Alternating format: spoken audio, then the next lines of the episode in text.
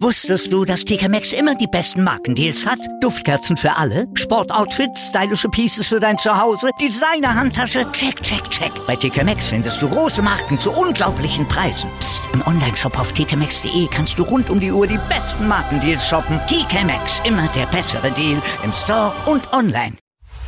Chip and Charge. Der Tennis-Podcast mit Andreas Thies und Philipp Joubert. Auf meinsportpodcast.de. Zwei Spieltage bei den ATP-Finals sind gespielt oder sollen wir sagen die versehrten Finals, weil zwei Spieler mussten schon aufgeben. Stefanos Tsitsipas und Matteo Berrettini sind nicht mehr dabei bei diesen ATP-Finals. Und wir erleben jetzt heute den dritten Spieltag in der einen Gruppe, morgen den, in der zweiten Gruppe und dann die Halbfinals und Finals. Aber wir wollen mal einen kleinen Blick zwischendurch drauf werfen. Herzlich willkommen zu einer neuen Ausgabe von Chip in Charge hier auf meinsportpodcast.de. Mein Name ist Andreas Thies. Philipp ist leider nicht dabei. Heute allerdings mit jemandem, die vor Ort ist. Ina Kast vom NDR. Hallo Ina. Buongiorno. Ja, das hast du sehr schön gesagt, Ina. Ähm, du bist vor Ort, weil der NDR dich dahin geschickt hat. Wie ist die Inzidenzlage in, in Italien? Die ist äh, im Vergleich zu Deutschland sehr überschaubar. Also ich meine, dass es gestern so um die 65 war in der Region Piemont, wo ja Turin liegt. Ähm, also ich fühle mich hier definitiv sicher. Man muss ja aber auch ehrlicherweise sagen, das einzig richtig risikoreiche bei den Dienstreisen sind halt dann die Flüge oder die Zugfahrten, die man hat. Ne? Und da versuche ich halt immer die wirklich beste Maske zu tragen und sie vor allem auch richtig zu tragen. Ich habe hier in Italien schon auch diverse Menschen gesehen, vorzugsweise Männer übrigens, die dann die, Maske doch, äh, die Maske dann doch unter der Nase tragen. Aber das ist ja in Deutschland leider genauso. Das ist in Deutschland tatsächlich genauso. Ähm, du bist für den NDR, bist du in ähm, Turin, um über die ATP-Finals zu berichten eigentlich schickt dir jedes Jahr jemanden hin. Bis vor ein paar Jahren war es Thomas Perlebach, seit ein paar Jahren machst du das. Ähm, wie ist die Lage vor Ort? Wie, vor allen Dingen ist es das erste Jahr jetzt in Turin. Wir haben die letzten Jahre das aus London gemacht. Ähm, wie ist die Lage in Turin im Moment? Tja, äh, wie soll ich da anfangen? Also insgesamt ist es wirklich ein schönes Turnier. Also wenn man Corona jetzt mal ausblendet, dass da halt alle Indoor auch die Maske tragen müssen, ist es wirklich ein sehr, sehr schönes, ja, äh, sehr, sehr schöner Spielort mit einer tollen Halle, mit einem tollen Belag. Die ist ja von 2006 von den Olympischen Winterspielen. Die Halle, die wurde damals gebaut, da wurde dann Eishockey drin gespielt bei Olympia. Mittlerweile ist es eine der, glaube ich, größten oder sogar die größte Mehrzweckhalle Italiens. Nächstes Jahr findet auch der Eurovision Song Contest statt an diesem Ort. Also es ist schon sehr ähm, ja, würdig. Nur, was ich bisschen, naja, lustig fand, die Italiener waren wohl in den vergangenen Jahren immer wieder in London bei den ATP-Finals, um sich da einiges abzugucken, damit sie wissen, ne, wie sie das organisieren müssen, was sie da genau alles bauen müssen, woran sie denken müssen. Und äh, am Tag vor dem Turnierstart war dann eben doch noch nicht alles wirklich fertig, als ich da ankam. Also da haben sie mir dann aber sehr geholfen. Ich, ich spreche eben so ein bisschen Italienisch. Das hat dann sicherlich auch geholfen, dass ich da äh, die Helfer ein bisschen auf meine Seite ziehen konnte. Also da war war von der Radio, vom Arbeitsplatz dort, da war noch nicht alles fertig, hatte dann auch erst technische Probleme, aber pünktlich dann am Sonntag äh, zum Turnierstart hat alles geklappt. Was mich ein bisschen wundert, ist, dass Italien bzw. Turin die ATP Finals vom Look her genau gleich aufzieht wie London. Alles ist blau, wir haben fast die, hm. genau die gleichen Geräusche, zum Beispiel bei Breakball oder so oder bei der Musik, die beim ähm, auf dem Court laufen etc. genutzt wird. Da hätte ich mir ein ganz kleines bisschen mehr Variation gewünscht bisschen mehr italienische Note sozusagen. Vielleicht, ja. ja, da haben sie wahrscheinlich irgendwie nicht dran gedacht, wobei man muss ja auch sagen, blau ist ja auch irgendwie dann die Farbe Italiens im Sport, die Azzurri, ne? Ähm, das passt dann ja schon ganz gut, aber ja, in welcher Farbe hättest du dir den Platz denn gewünscht? Nee, das kann schon so bleiben. Allerdings die, die WTA-Finals hatten jetzt ähm, hier mit ähm, Purpur und, und Grau hatten sie einen sehr, sehr schönen Chord. Ja, aber ich fand das tatsächlich ein bisschen gewöhnungsbedürftig. Also da muss man sich auch erstmal dran gewöhnen, oder? Da gibt es sicherlich auch Forscher, die das untersuchen können, auf welchem Farbbelag man den Ball am besten sieht. Glaubst du nicht? Doch, bestimmt. Deswegen wurde ja von früher von grün auf blau dann irgendwann geswitcht. Ja, ja Früher ja. gab es ja noch also, die ganzen grünen Hardcores. Richtig. Ja, also ich kann mit blau sehr gut leben. Sehr gut. Dann, dann ist ja alles in Ordnung. Und die Arbeitsbedingungen vor Ort sind auch ähnlich wie in London damals? Ja, die sind ähnlich. Ähm, was mir schon so ein bisschen Sorge bereitet, ist äh, dieser große Raum, wo dann vor allem die Printjournalisten allesamt sitzen.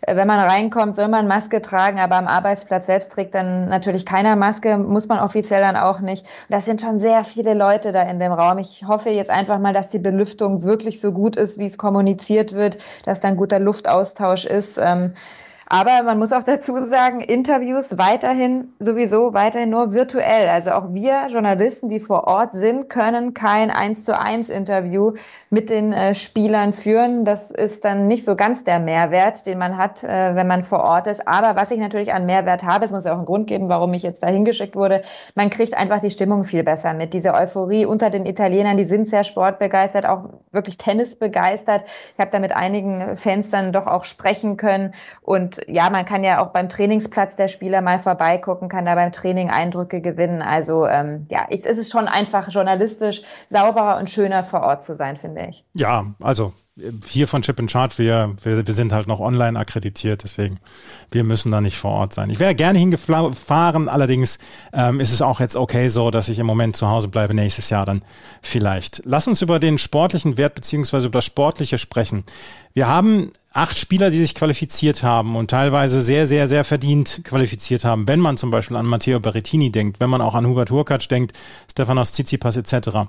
Jetzt sind zwei schon ausgefallen. Der sportliche Wert wird eigentlich Jahr für Jahr aufs Neue getestet, dadurch, dass wir immer mal wieder ähm, dann auch Verletzungen haben. Seit 98 haben wir es das erste Mal, dass zwei Ersatzspieler eingesetzt werden müssen. Zu diesem Zeitpunkt, wo wir aufnehmen, wissen wir noch nicht, ob vielleicht sogar noch Aslan Karatsev zu seinem Einsatz kommt, weil Hubert Hurkacz zu diesem Zeitpunkt, wo wir aufnehmen, es noch nicht sicher ist, ob er spielen wird gegen Alexander Zverev.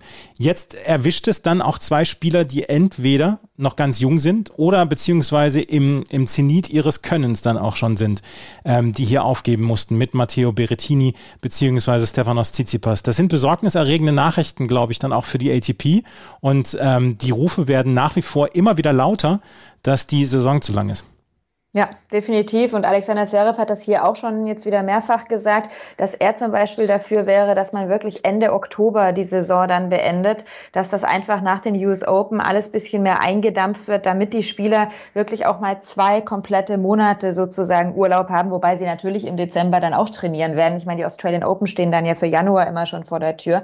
Aber es ist wirklich besorgniserregend und äh, in meinen Augen zeigt das einfach auch, dass die Belastung im Tennis in den vergangenen, ja, sagen wir mal vier, fünf Jahren noch nochmal deutlich gestiegen ist. Und äh, ein Novak Djokovic, als er seine Karriere begonnen hat, das muss ich gerade mal rechnen, er ist jetzt 34, gut, lass mal sagen, so roundabout 15, äh, 16 Jahre ist er jetzt auf der Tour. Vielleicht war das noch nicht ganz so krass, als er angefangen hat, aber so jemand wie Stefanos Tsitsipas, der erst Anfang 20 ist, der kriegt jetzt das volle Pensum eben schon von Beginn an. Und ja, dieses ATP-Saisonfinale, man sagt immer, da wird dann von den acht Besten der Saison der Sieger gekürt. Ich finde, man muss das bisschen genauer formulieren. Letztlich ist es ja dann der Sieger der besten acht Spieler zum Jahresende, die noch irgendwie Kräfte haben und durchhalten. Also so ein Saisonfinale wäre natürlich dann wirklich am reizvollsten, wenn man wüsste, alle acht Spieler sind auf ihrem Maximum der Leistung des Jahres aber das wirst du wahrscheinlich nie erreichen können. Das wirst du wahrscheinlich wirklich nie erreichen können. Letztes Jahr hatten wir ein richtig gutes Turnier, leider damals ohne Zuschauende. Ähm, da war es halt so, dass dann alle acht durchgehalten haben und am Ende wir ein wirklich gutes Turnier erlebt haben. Aber das ist leider die Seltenheit. Wir haben in den letzten 10, 15 Jahren haben wir leider selten Turniere erlebt, wo wir fesselnde Matches, Riesenmatches etc. bekommen haben. Wobei ich mich über die Qualität eigentlich bislang nicht so richtig beschweren möchte. Wir hatten eigentlich ein paar ganz gute Matches dabei, wie ich finde. Allerdings halt, wie gesagt, auch zwei Ausfälle. Das stimmt. Ähm, also allen voran äh, das Match von Alexander Zverev gegen Daniel Medvedev. Das fand ich dann in Satz zwei und drei wirklich sehr hochklassig. Den ersten Satz will ich mal ausklammern. Da war Zverev noch nicht so wirklich drin im Match.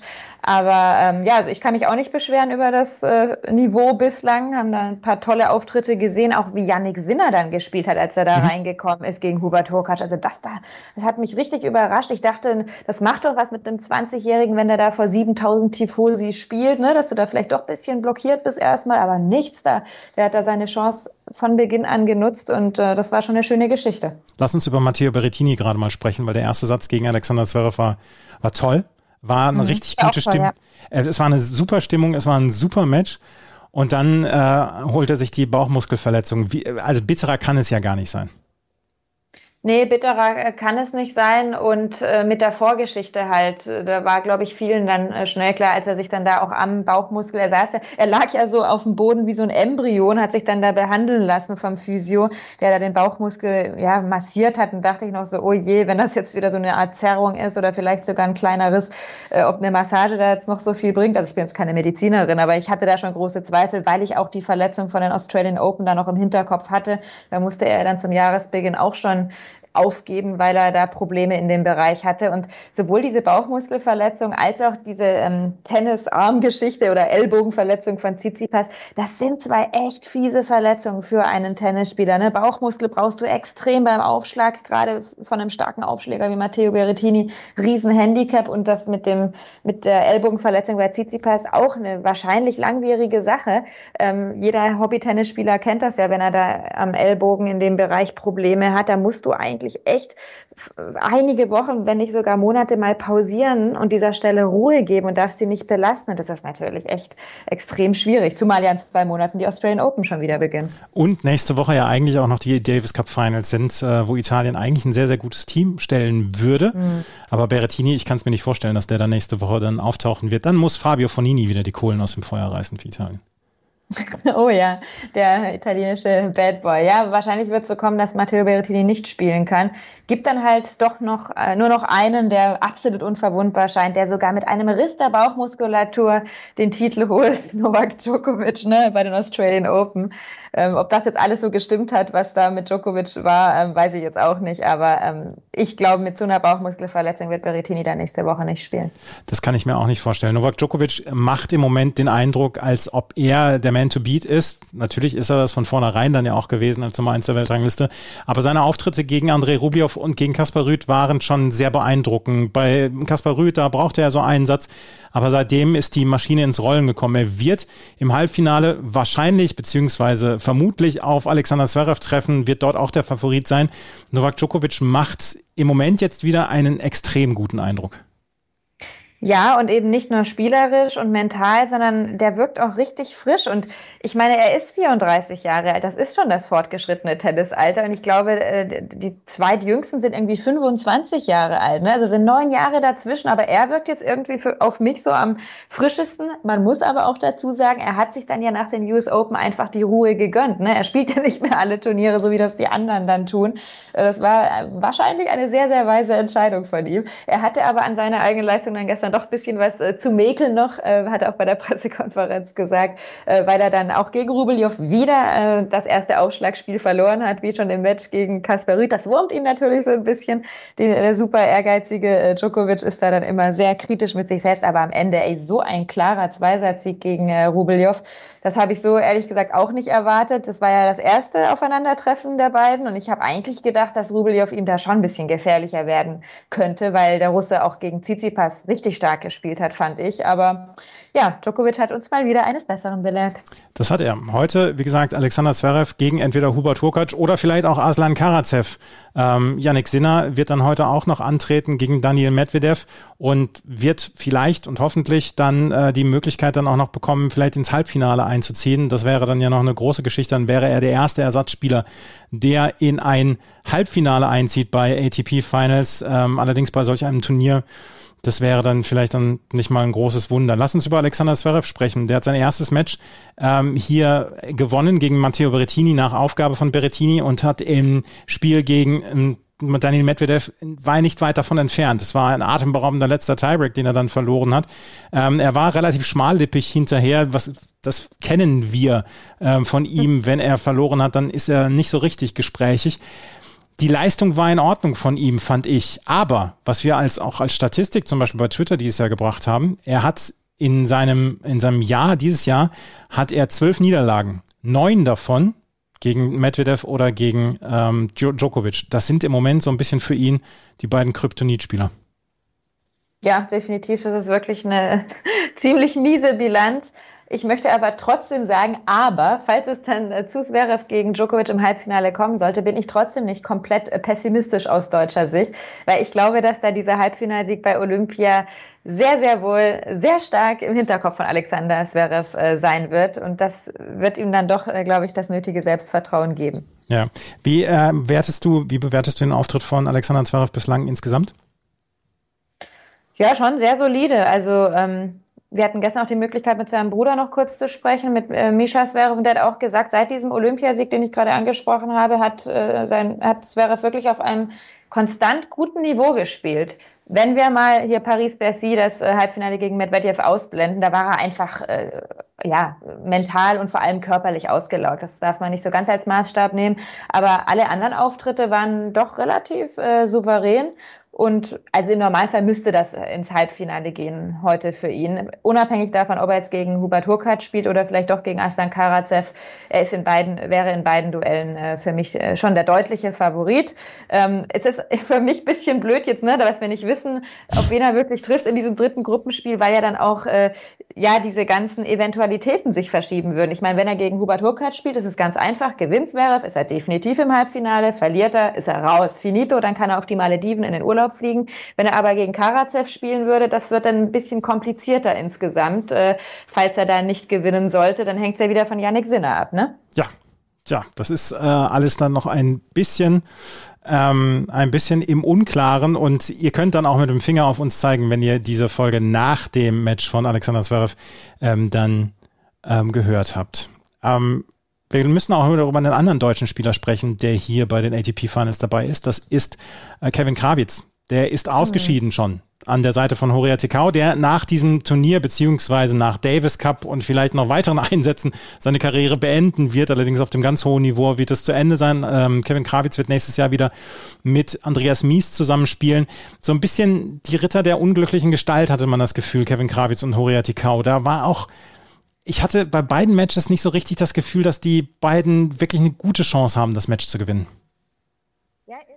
da gefehlt. Also so die letzte Konsequenz, also ja, auch äh, hier gegen Polaschek und äh, Dodik, ne, das war insgesamt ja, was, wenn man die Sätze anguckt, keine Klatsche oder so, aber halt doch äh, gegen beide Paarungen jetzt zwei Zweisatzniederlagen, wo dann einfach ein Mühe gefehlt hat. Aber es war, glaube ich, vor allem in den Aufschlagspielen von Tekau auch, ne, wenn ich mich richtig erinnere. Die haben, glaube ich, so den Unterschied dann gemacht. Da haben sie die Breaks kassiert. Ja, ähm, Tekau nicht mit seiner besten Leistung. Auch Kevin Krawitz ist nicht ist auch nicht on the top of his game. Ähm, er hat uns überrascht dadurch, dass er in dieser Woche dann auch gesagt hat, dass er ab sofort von Mischa Zverev gemanagt wird, beziehungsweise mhm. Mischa Zverev Schrägstrich Sergei Bubka und dass die dann auch so ein bisschen das dann übernehmen werden. Äh, hat Mischa Zverev, hat er irgendwas zu seiner sportlichen Zukunft gesagt? Ich glaube nicht, dass wir den noch häufig erleben werden auf dem Court. Der hat ja viel zu viel neben dem Court zu tun. ja, aber ich glaube, noch macht ihm das zu viel Spaß und da ist er Profisportler genug, dass er da doch noch den Reiz hat, richtig fit zu sein. Aber klar, er muss natürlich da auch äh, gucken, dass er neben dem, er ist ja so eine Art Sparringspartner dann für seinen eigenen Bruder, äh, dass er da dann auch wirklich Fitnesstraining für sich selbst macht. Ne? Also das äh, darf man nicht unterschätzen, wie viel er da für seine eigene Karriere nebenbei eigentlich noch machen müsste. Ich weiß auch nicht, äh, sein Tag müsste vielleicht ein bisschen mehr Stunden haben als nur 24. Aber insgesamt ähm, ergibt es ja schon Sinn, äh, warum jetzt ähm, Misha äh, Kevin Krawitz da auch managt. Ich meine, er hat durch seinen Bruder da jetzt ganz gute Kontakte und Kevin Krawitz, man muss es ja mal vergleichen. Ich glaube, Kevin Krawitz hat bei Instagram, wenn ich mich richtig erinnere, irgendwie 12.000 Follower und Misha Zverev selbst hat über 60.000. Ne? Also irgendwie fünfmal so viele Follower wie ein French Open Sieger. Das ist irgendwie schon ein bisschen bitter. Also da muss Kevin Krawitz auch echt gucken, dass er jetzt in den nächsten Jahren, wo er noch auf der Tour ist, ähm, auch marketingtechnisch auch einfach ein bisschen weiter vorankommt. Mein, meine Überlegung ist ja, oder was ich nicht verstehe, ist, warum er nicht schon längst einen Werbevertrag mit Lidl hat. Er hat doch für Lidl in der Pandemie gearbeitet. Es wäre für mich irgendwie für beide Seiten naheliegend, dass er da dann Werbespots macht. Aber die wollten ihm ja auch nur den 450-Euro-Job geben damals. Also von daher. Stimmt auch wieder, ja. Dabei verdienen doch anscheinend so viel Geld in der Pandemie, die Lebensmittelkonzerne. Ja, ja, ja. Also Kevin Krawitz, äh, ausgeschieden an der Seite von Horia Tikau, hat allerdings hier auch dann nochmal noch mal bekannt gegeben, dass er ab nächstem Jahr, ab spätestens in Australian Open, dann wieder mit Andreas Mies zusammenspielen wird. Wir werden am Dienstag auf das Turnier zurückschauen mit Philipp und auf das Doppelturnier werde ich dann mit Paul Häuser zurückschauen von Sky, der nämlich die Doppelmatches von Kevin Krawitz kommentiert und auch das Finale kommentiert und der einen besonderen Blick auf dieses Doppelturnier geworfen hat. Und jetzt haben wir noch eine Geschichte abseits ähm, von den ATP Finals, beziehungsweise wir haben zwei Geschichten abseits der ATP Finals. Die eine ist die von Roger Federer, der in dieser Woche einem befreundeten Journalisten ein Interview gegeben hat, ähm, wo er so ein bisschen über den aktuellen Stand seiner gesundheitlichen Verfassung Auskunft gegeben hat. Und dort hat er gesagt, die Australian Open sind gar nichts für mich. Mich würde es sehr überraschen, wenn ich äh, in Wimbledon wieder dabei wäre. Der Meniskus musste wohl wieder zusammengeflickt werden und er kann im Moment leicht joggen. Er hat wohl auch mit seinen Kindern ein bisschen Tennis gespielt, aber er kann wohl erst im Januar wieder mit äh, ja, tennisspezifischen Bewegungen anfangen und dann so langsam wieder das Konditionstraining aufbauen beziehungsweise das Grundlagentraining aufbauen. Das hörte sich damals, als er nach Wimbledon dann in die Verletzungspause gegangen ist, hörte sich das nicht so dramatisch an, wie es sich jetzt anhört. Er sagt, er möchte nochmal unbedingt zurückkommen auf die Tour und er möchte nicht, dass der letzte Satz in Wimbledon, wo er 0 zu 6 gegen Hubert Hurkacz verloren hat, der letzte seiner Karriere ist. Ähm, trotzdem, die Zweifel werden bei einem 40-Jährigen ja da deutlich größer. Wie hast du diese Nachricht aufgenommen?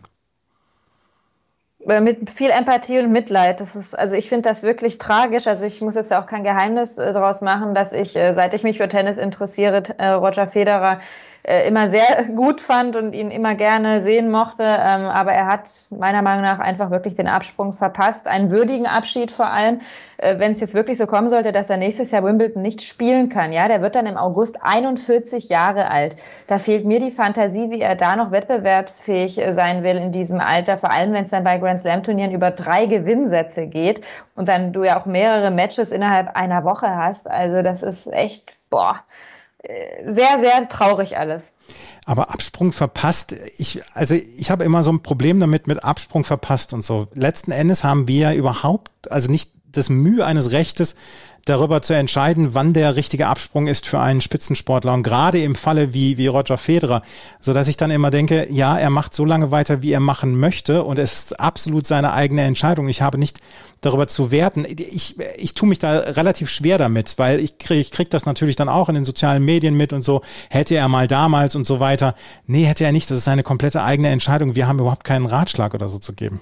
Also das, das, das hört sich jetzt. Ja, ja, da hast du natürlich recht, Andreas, dass das letztlich seine Entscheidung ist. Aber ich glaube, wir äh, Tennisromantiker, will ich mal sagen, wir würden uns halt wünschen, dass so ein großartiger Sportler mit einem Pokal in der Hand sein Karriereende bekannt geht. Aber das ist natürlich auch unfassbar schwierig, das zu erarbeiten ahnen und zu timen, wann es denn wohl der letzte Titel sein wird. Ich meine, siehe Novak Djokovic, da haben vielleicht auch schon einige gedacht, dass er vielleicht, äh, keine Ahnung, vor ein, zwei Jahren schon hätte aufhören können. Und jetzt hat er noch so viele Grand Slam-Titel geholt, allein drei in diesem Jahr. Er ist natürlich noch mal einige Jahre jünger als Federer. Ähm, aber ich weiß nicht, das ist einfach unfassbar schwierig. Und es gab in der Sportgeschichte ja immer wieder diese Momente, ähm, auch im Tennis, wo dann, ähm, ne, auch wenn ich jetzt an Steffi Graf zurückdenke, das war doch super, dass sie die French Open damals noch äh, gewonnen hat.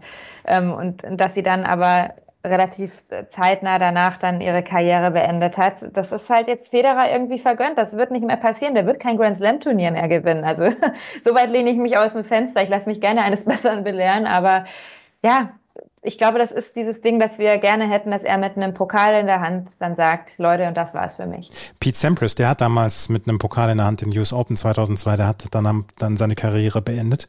Ähm, Steffi Graf ist dann ja noch ins Finale in Wimbledon gekommen und hat ähm, dort damals gegen Lindsay Davenport verloren und ist danach dann zurückgetreten. Aber ja. ähm, wenn man das zum Beispiel jetzt dann auch sieht, was Andy Murray zum Beispiel für unglaublichen Aufwand betrieben hat, um wieder zurückzukommen, was Juan Martin Del Potro zum Beispiel für einen Aufwand treibt, um wieder zurückzukommen.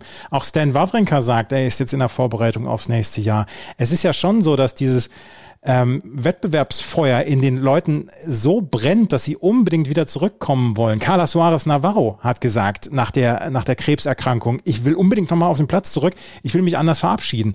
Das ist natürlich dann auch so eine Geschichte, wo man sagen muss, Leute, ja, das ist deren eigene Entscheidung. Bei Carla Suarez Navarro war es jetzt ein sehr, sehr sehr, sehr schöner Abschied, beziehungsweise ein sehr, die, die durfte sich nochmal verabschieden in ihrer Karriere von allen Zuschauenden und ähm, Juan Martin El Potro und Andy Murray wollen es auch versuchen und Stan Wawrinka.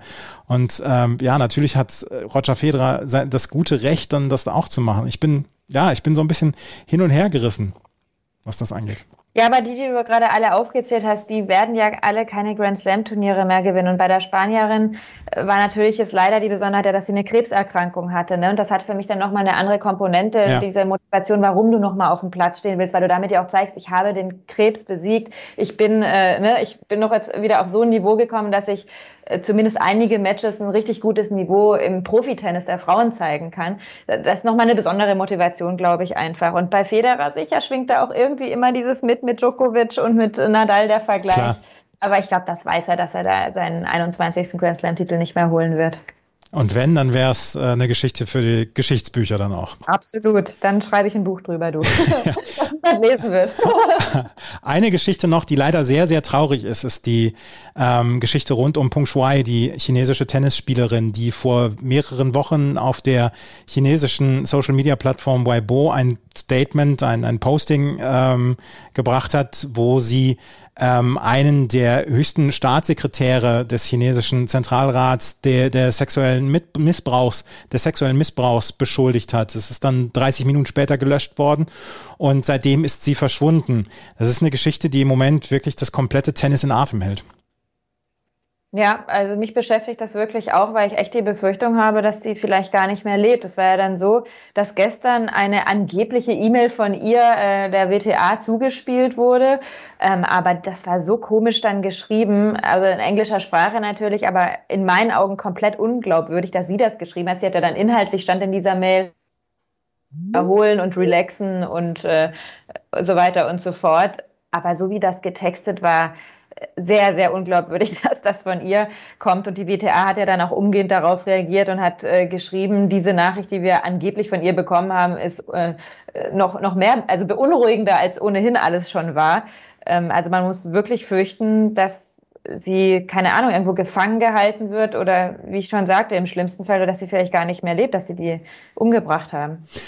Wir hoffen, dass es alles zu einem guten Ende führt. Ähm Tja, die WTA hat sich sehr weit aus dem Fenster gelehnt, hat gesagt, wir müssen jetzt unbedingt sofort ähm, Rechenschaft darüber bekommen, was mit Punkt Shui ist. Ansonsten würden wir die Turniere dann wegziehen, beziehungsweise unsere, unser Engagement dann auch in China wegziehen. Das Problem natürlich bei der WTA ist, dass sie circa 30 Prozent ihrer Jahrespreisgelder in China machen. Dass zehn oder elf Turniere der WTA, zum Teil sehr hoch dotierte Turniere in China stattfinden und dass wirklich großer Teil dieser ähm, Geschichte aus China kommt. Da ist, da steckt die äh, WTA einer wirklich derben Zwickmühle.